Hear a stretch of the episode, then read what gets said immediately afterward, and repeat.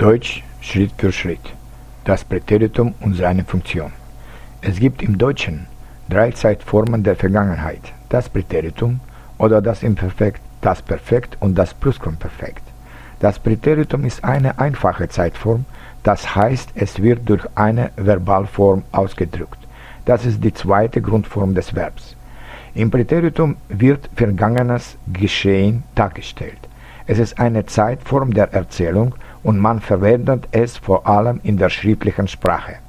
Es bezeichnet Handlungen und Zustände in der Vergangenheit und stellt sowohl das Nacheinander der Geschehnisse als auch Gleichzeitiges dar. Zum Beispiel, der große deutsche Dichter Johann Wolfgang Goethe verbrachte seine Kindheit in Frankfurt am Main. Goethes Vater gehörte zu den einflussreichsten Leuten der Stadt. Er war Doktor der Rechte.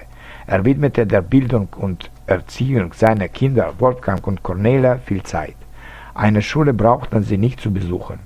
Es kamen Privatlehrer zu den Kindern. Der Vater unterrichtete seine Kinder oft selbst. Auch die Mutter half die Kenntnisse der Kinder erweitern. Die Verben, die wir in diesem Auszug aus dem Buch über Goethe haben, stehen alle im Präteritum. Verbrachte, gehörte, war, widmete, brauchten, kamen, unterrichtete, half. Die meisten Verben bekommen im Präsens das Suffix te. Widmen, widmete, brauchen, brauchte, unterrichten, unterrichtete. Wir können sogar diese Liste ergänzen. Lernen, lernte, leben, lebte, arbeiten, arbeitete, reisen, reiste. Sie alle sind die schwachen oder die regelmäßigen Verben. Für das Präteritum der starken oder, oder, oder der unregelmäßigen Verben ist die Veränderung des Stammvokals kennzeichnet. Verbringen, verbrachte, sein, war, kommen, kam, helfen, half. Wir können auch dazu ergänzen, schreiben, schrieb, lesen, las, finden, fand, beginnen, begann, geben, gab, nehmen, nahm. Die trennbare Präfixe werden im Präteritum wie auch im Präsens abgetrennt. Zuhören hörte zu, ankommen kam an. Aufschreiben schrieb auf.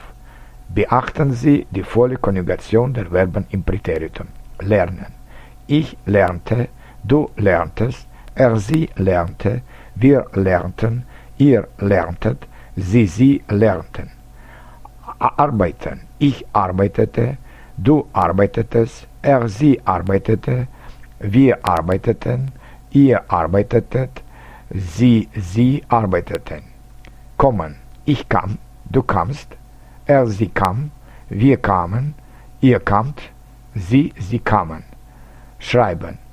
Ich schrieb, du schriebst, er, sie schrieb, wir schrieben, ihr schriebt, sie, sie schrieben. Lesen. Ich las, du lasst, er las, wir lasen, ihr lasst, sie, sie lasen. Notabene, in der ersten und dritten Person Singular gibt es keine er Erfindungen. Und hier sind weitere Beispiele mit Verben im Präteritum. Gestern übersetzte Beate einen Text. Vor zwei Jahren reiste ich nach Deutschland. Früher wohnten wir bei München. Später übersiedelten wir nach Hamburg. Der Zug fuhr um 9 Uhr ab. Man riet mir, die neue Ausstellung zu besuchen. Dieser Schriftsteller lebte im 19. Jahrhundert. Sie trat im Konzert mit großem Erfolg auf. Unsere Bekannten holten uns vom Bahnhof ab. In meiner Kindheit las ich viel. Und Sie? Lasen Sie viel, während Sie in der Schule waren?